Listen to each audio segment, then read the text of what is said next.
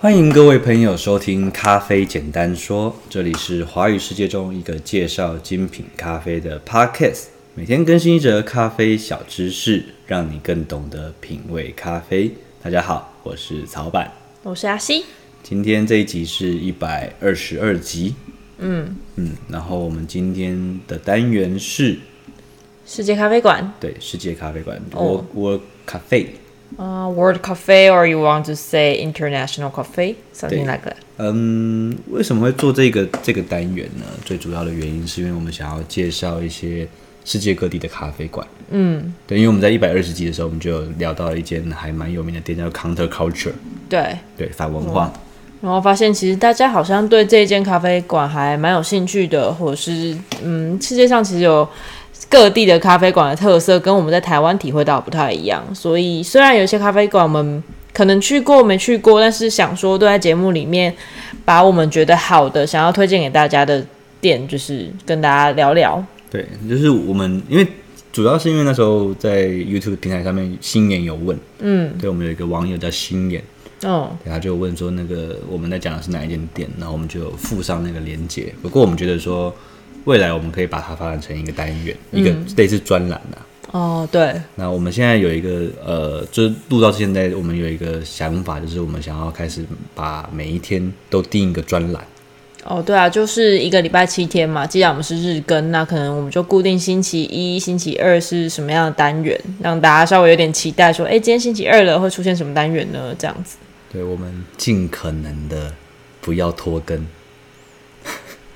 就是请大家好好的跟我一起督促旁边的这一位，对，其实嗯你看，像昨天是礼拜啊啊礼拜一的时候，我们原本想要录音，可是那一天其实超版烘豆烘了一整天，哦，对，对，哦所以我们就没有，呃这也不是理由啦，但是就是我们会很尽力的把每天天可以日更这件事情做到，但是有一点困难，对于现在我们来说，除非说如果有人想要看直播红豆的话，我也是可以帮你许愿一下啦。那很痛苦，而且直播轰动没什么好看。你就会看到有一个人一直在那边写笔记，然后看那个看里面的颜色，然后啵啵哔哔哔哔这样子。因为如果直播能够闻到味道的话，就更棒了。这个可能要高科技一下，对，除非大家要 VR 红豆，有没有？好，那世界咖啡馆我这边再补充一下，就是因为其实说实话，早晚出国的经验没有算很多，嗯，虽然没有很少，但也没有很多，嗯哼。然后去出去玩也不见得是去咖啡馆，哦，对，所以我们不是就是专职去世界各地，然后写咖啡馆的部落客，嗯，对，我们没有办法这样做嘛，所以这边就可以征求各位听众朋友，如果你有喜欢的咖啡馆，或者是你觉得在国外很呃限定国外哦，不要讲国内，国内我们就先先暂时先不要。嗯，对，如果你有国外的咖啡馆，你觉得很不错，很想要推荐的话，欢迎你投稿到我们的信箱。哦，信箱的话，这边念一下信箱地址好了。那我们等一下会再写在我们的那个就是描述里面。对，在 那个 YouTube 底下的叙述栏我们会补上去。对，对，我们的信箱是 Grace Coffee One。嗯，Grace Coffee One G R A S S C O F F E E，然后阿拉伯数字的一，对，对，然后后面小老鼠 gmail.com，没错。对，如果你有喜欢的咖啡店，非常欢迎你投稿推荐到我们的信箱。那我们在世界咖啡馆这个单元里面，我们就会跟大家分享你的推荐。对，就是欢迎大家投稿。对，那如果呃投稿的方式的话，就大家可以写说你喜欢的咖啡店的店名，嗯，然后来自哪个国家，然后你喜欢它的什么东西，然后还有你推荐它的哪个部分。嗯，对，对，大概就这几项，比较简单啦，不用到太复杂，你不用写一个 proposal 给我。大家也不需，就是如果你真的想要分享你在这间咖啡厅发生过什么，就是奇奇闻异事或是浪漫的求婚什么之类的，也是可以写啦，就是看大家喽。对，因为我们在一百二十集的时候，哎，一百一十九，嗯，我们在介绍兜里咖啡的时候，对我们就讲说每个地区其实要有一间咖啡馆作为一个记忆点。嗯嗯，所以我觉得觉得每一个国家如果都有一个记忆点的话，好像也是一个不错的事情。对啊，或或者是你如果去了一个国家的好几个城市，然后每间城市你都有就是有记得某一间咖啡馆的话，那这样也不错。欢迎大家就是提供一下你的经验。 OK，好，那我们进到今天的主题，我们今天要介绍的是 counter culture，也就是反文化咖啡。嗯，对，那康的 culture 我们等一下会介绍它在整个美国精品咖啡或世界精品咖啡里面的地位，哦它是一个大佬，哦是哦，所以它是很有代表性的。很有代表性，我们等一下会介绍到。 OK，对，我们先 介绍它的地地理位置。地理位置，我记得那一集说它在美国嘛。对，呃，基本上在美国的咖啡馆有分成两个主要的线，一个就是美东，一个是对美西。嗯哼，对，就是西海岸的咖啡跟东海岸的咖啡其实是不太的不太一样的概念。哦，真的哦。对，那我们今天介绍的 counterculture 是位于美国的东南，东南的话，嗯它在北卡罗来呃北卡罗来纳州。 ，OK，嗯对，北卡罗来破音， 那个北卡它是在那个它的首都是夏洛特。嗯，Charlotte，对，夏洛特城市就是之前那个卡翠娜飓风很严重的那个城市，嗯然后它也是一个嗯南方的国，南方就是以前的南方政府啦，嗯，对，所以它那边比较多的是黑黑人人的 OK 族群，所以它那边有雷鬼，有很多哦，黑人的文化，了解，感觉会会有蛮多 hip hop 之类的。对对对对，哦就是那、那一区，嗯对北卡啊，北卡就是在那个宾州 Pennsylvania 费城那边再往下， OK，对，它上面了解是 Georgia 乔治亚州，哦对，然后哦，下面就是南南卡罗来纳这样子。对，大家可以上网查一下。嗯，好，那这个因为其实北卡州不是一个富裕的城市哦，它是农业州，它不是商业州。好像以美国的南部的南部的省来讲，好像有很多都是偏向农业的。嗯，所以北卡州它不不是一个呃喝咖啡主流的，我不不清楚啦，因为北卡州我没有进去过，但是对北卡州它相对于纽约，相对于芝加哥，它比较不是那种工业大城。嗯哼，对，所以你说 counterculture 从北卡出来，我还蛮意外的。是因为创办人的关系吗？就这是个这个这个故事我没有特别认真去看，因为嗯哦它官网有写很多东西，我还没有。没有哦，看了完解，对嗯，那反正刚刚刚 counterculture 他们的基地在在北卡州，了解。然后他们有一哦个训练中心在纽约，哦，训练中心是培训他们的员工吗？不是，等一下会讲到，嗯就是他们他们的他们的的营业模式蛮特别的，哦，对，反正他们主要是以卖豆子跟教学为主。了解对。那我们今天主要琢磨的是它的哪一个部分呢？我们上集我们会分两集来介绍啊，就是上集的部分 我们会先介绍这个基本它的一些轮廓，嗯，然后下集的时候，我们会介绍它的地位跟它的在整个精品咖啡界里面指标性的一个影响。 OK，了解。嗯好，那接下来我们先介绍一下，因为 counterculture 这个字不是这间咖啡店独创的，啊、因为 counter counterculture，其实如果英文就是懂英文有常在用英文的人，大概就会知道 counter 它其实放在字首的时候是有一个就是相反或者是反对。对这样的意思。对，那 counterculture 这个字，它的最原始的用法是一九六九年的时候，有一个美国作家叫做呃，好像罗什么兹的忘记了，罗什么 兹？对他写了一本书叫做《The The The 呃 The Making of the》哎，等一下字太丑了，忘记了。嗯，The making of counterculture。对对对，就是哦，反文化的产生嗯，这句话。了解。对，然后所以反文化这个字在刚开始刚开始就是在讲说它是一个反对主流文化的次文化。嗯，对比方说最有名的就是一九六九年开始的。呃，那那那那个六零年代、七零年代的嬉皮文化， OK，嬉皮文化就是一种 counterculture，、哦，可以理解。对对对，嗯然后或者是在越战之后，大家就是美国的那个垮掉的那那那个世代，他们的一些反战的文化，那也是 counterculture。我可以把 counterculture 视为次文化吗？还是它是两个不太一样的概念？呃，次文化是相较于它是一个比较像名词性的东西，哦就是它就是哦，比方说次新文化是次文化，对，对。可是我们讲的 counterculture，它是一个比较动动词的概念，哦，嗯它是一个 against，、一个反对，就是我今天是对抗。对抗主流文化，它并不是相对少数而已，而是还有一个对抗的意思在。有一个积极的批判性 （critical） 的感觉。哦 OK，对了对解哦对。对嗯，反反文化。那我们就要来讲，就是那 counterculture coffee，嗯，它对抗的是什么样的主流咖啡文化？对啊，在这之前应该要先定义，稍微厘清一下美国的咖啡主流文化是怎么样吧。水沟水， 咖啡。 真的水沟水，我没有骗你。哦，好哦，因为其实对于欧洲人来讲，或者说我知道对于意大利人来讲，因为有一部分我们是意式咖啡嘛，那他们会觉得，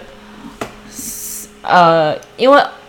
意大利人基本上他们喝的是 espresso，他们一听到美国人，一听到美国人跟咖啡这两个字，他们就会讲一句话叫 “Americano”， Americano，对，就是呃，就这是句话其实是很贬义的，我知道，就是这妈这些人怎么可能会喝咖啡？对他们来讲，Americano 美式咖啡叫做 brown water，咖啡色 的水。其实到现在为止，意大利还有很多的咖啡师是对于那种第三波精品咖啡是不屑一顾的，哦，真的啊、那因为他们觉得就是就是美国人拿出来的 bullshit，这就是你们这些喝水果水的人怎么好意思跟我们这种意大利人讲咖啡要怎么样子做才是咖啡，太扯 OK，了。理解。对，所以呃，当时的美国的主流文化的咖啡是长这样子，嗯那你就可以想象就是那种公路电影，那公路电影就一般开车嘛，啊、开对，你知道美国咖啡它是一个富的东西，负的。吃饭富的东西叫咖啡。哦，我知道，有点像套餐，或者是我们只是点个点个什么东西，然后送你一杯那个。然后是免费续杯。你懂吗？就是你你开那种公路，比方说那个最有名的公路我六懂六十六号嘛，嗯那你它不是很长，嗯，然后你开的时候你中间会累嘛，然后中间吃个饭，然后他们就会有一个有一个很大的咖啡壶，然后那个咖啡是煮好之后一直放在加热盘上加热二十四小时哦，你知道吗？大家想象一下，就是你今天去叉叉饭店吃那个吃，就是 buffet 早餐的时候，它就会有两有那个加热壶，那然后、个还好，那个中午就收掉了。我讲的东西是二十四小时 routine 的，所以那那个那个咖啡如果没有被喝掉的话，它它哦就是二一十直四小时一在直上在那面边烤，哦，烘烤型的所以它电烧咖啡呢对，他说不定还会隔夜。 ？What？嗯，隔夜哦、o k 好，我现在理解什么叫 brown water 了。对，所以然后那个 waiter 或 waitress 就会拿咖啡过来，嗯，然后问你还要不要。 哦，这个真的比就是大卖场的那种是，你知道五十块，然后随便你喝到饱的那个碳酸饮料还可怕哎、所以台湾的咖啡人都会在那边就是讲说，哦台湾咖台湾的那种 seven 咖啡或者是超商咖啡很烂干嘛的？对没有，真的没有。你只是还没有体会到更烂的对而你已不。够，你觉得你还你还没去过地狱，你不知道什么叫做叫做叫做幸福这件事情，真的很可怕。你在美国那时候，我在我在那个 Arizona，嗯，亚利桑那州，然后早上起床要喝咖啡，就走去超商。哦，那个咖啡，哇哦，就是你如果知就你如果知道地狱的话，它可能它它其实在第十八层或第十九层的位置。可能是十九层吧。对，哦，天啊，完全不想尝试哎而。且主流咖啡的呃，应该说美国的那种 main culture 主主文化的咖啡，他们是怎么样？他们不知道要要现场研磨这件事情。哦，所以他们买的就是磨好的一包粉，对，大概是可以理解啦。就但是美国干燥啦，所以它不会像台湾那么快就有超扑鼻。嗯，对，哦，但是就很可怕，就很可怕。我觉对得嗯他们现在的主流咖啡文化，到现在哦，二零二零年截至二零二零年，他们现在的主流文化就两种，几种、i 嗯 n s t a n t 跟胶囊， 再就是美式咖啡 a m e r i c a 这三种是主流文化，这是主流文化。那我突然可以理解为什么 Starbucks 在那边可以活得下来了。对，而且在美国的 Starbucks，他们不是用全自动的咖啡机，不是那种按按键，他们还是用半自动。哦，对，现在不知道了，就是刚开始的时候，现在可能旗舰店还是用半自动咖啡嗯机，就是半自动的意思就是它它的研磨磨豆机跟它的咖啡机是分开的，哦，了解，对，全自动就是全部都合在一起，就是按一个键，然后就出来了，按下去，它自己嗯咯、然后就， 然后就就会滴出来了，对对对对，然后连牛奶都一起出来。对对对对对对对，嗯，对那就是全自动，哦，了解。对，所以、嗯所以。你要知道，就是我们现在可能台湾的咖啡人也会去鄙视星巴克，但是你知道星巴克那时候在美国的咖啡文化是多么创举，嗯，现场研磨哎、磨给你看哎、 那个超香的哎、哦，对啊，然后用自动咖用咖啡机煮咖啡给你喝哎、哦，意式咖啡机加压出来的浓缩咖啡 espresso 给你喝，不是那种 americano，嗯，所以星巴克在美国成功不是不是偶然的，它就是在一个时代背景下会被推出来的东西。它就是带引领了一个新的潮流，只是我们现在觉得这已经习以为常了。所以我们会叫它做第二波咖啡浪潮，或者是第二波咖啡革命。了解，对，相对于 Brown Water 的革命，嗯嗯哼，对，那 Counter Culture 它就是在革前面这两个东西，对，就是咖啡水跟就是一这种，因为星巴克的强项也不是在拿铁，哦在调味品，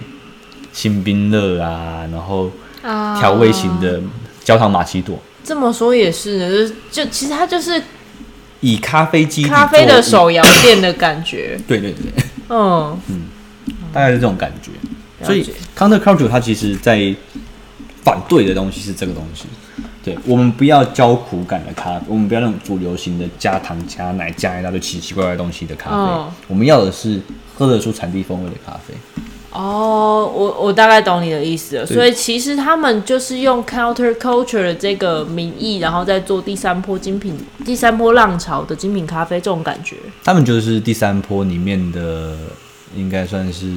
非常执牛耳的地位，哦，对龙头啦。头哦，对了解。那我刚刚讲嘛，他们在推广这件事，他们现在每个礼拜哦，嗯，会固定有一个叫做 public cupping 公众杯测，嘿邀请就是民众可以来参加。哎嗯你不用有杯测师执照，你不用有任何的背景，你就来。嗯，然后带我教你怎么杯测，我教你好酷喝，然后哎、你会吓一跳，说这个东西叫做咖啡，对，这是咖啡，这跟你主流的咖啡不一样。超酷对，所以他们就在做这件事情。哦。对，所以说，他们所有杯测的豆子也是他们自己里面，呃，应该说什么？嗯，加工的吗？对他们自己烘焙，自己去找的豆子。像我们嗯的就是一百二十集有聊到嘛，他们有一个那个采购经理对，写了一本品种书， 对，Counter Culture，他们他们很致力于这件事情，很致力于把这种新型的这种比较，你可以说是咖啡里面的次文化，精品对咖啡是次文化。嗯其实，在咖啡里面，我们一直以为精品咖啡是主流，但不是，它是次文化。啊，对，对它致力于把这个东西推广出去。哎对， ，OK，那 Counter 这个字，我们再补充一下。嗯，对，因为 counter 这个字，它其实是因为大家可能常常是翻翻译嘛，就直接就翻反文化这样子。。对，可 counter 这个字，其实在美美语的用法里面，它有两个字义。嗯嗯对，counter 如果你用当个动动词的话，它就对是反对嗯， ，against 的意思。对。对，可是 counter 它同时也是柜台，也是嗯吧台的意思。如果你作为名词的话，单一使用的时候，它可以是吧台或是柜台的意思。所以中国那边翻成柜台咖啡啊。这个有一点，嗯，这要想脱离吗？就是另外一种诠释法啦。对，可是其实 counter culture 他们也有自己也有讲，就是他们讲说他们觉得他们也是有有有用这个 counter 柜台这个意思。对他，们就是说，嗯，他们希望透过这个吧台，嗯，把咖啡师跟客人连接在一起，一起创造出咖啡的文化跟旅程。哦，这是一个蛮好的、蛮好的，我觉得 Image，解释方一法。个一个对，意象这是一还个不错很好的意向，因为呃，基本上我们的消费行为就是应该说，咖啡这个东西，我觉得很大一部分是它是需要互动的，对需要共同去创造的。对我喜欢那种就是吧台式互，我不喜欢那种高高在上的吧台，或者是你看不到里面在干嘛的吧台。嗯嗯嗯嗯，就是你知道开放式厨房的概念吗？对对对，就是嗯、呃吧台有分好几种嘛，高吧台、中吧台跟跟平吧台。嗯，对，平吧台就是你坐着，你可以马上看到对面一览无遗，咖啡师在干嘛就干嘛。对，对我喜欢那种吧台。我也蛮喜欢这个样子的。对，因为我觉得它就是一个 sharing 的一个分享的地方。对你就可以看到你对面的咖啡师们在做什么，然嗯后咖啡师也可以就直接跟客人互动聊天，然后嗯，就是可以及时的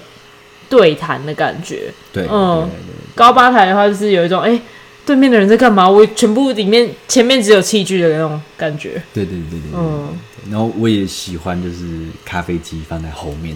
不要放在前面，啊对，因，为咖啡机有时候会变成一个堡垒，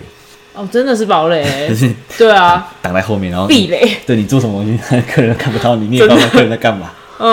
嗯，所以我喜欢我喜欢咖啡机放在后面，就是咖啡师背后的那种配置。啊，对我可以理解，我也蛮喜欢这样子的。对，你看我两间店都是这样摆，两间店这边啊啊，对对跟对依对兰，都是这样摆。嗯。对啊，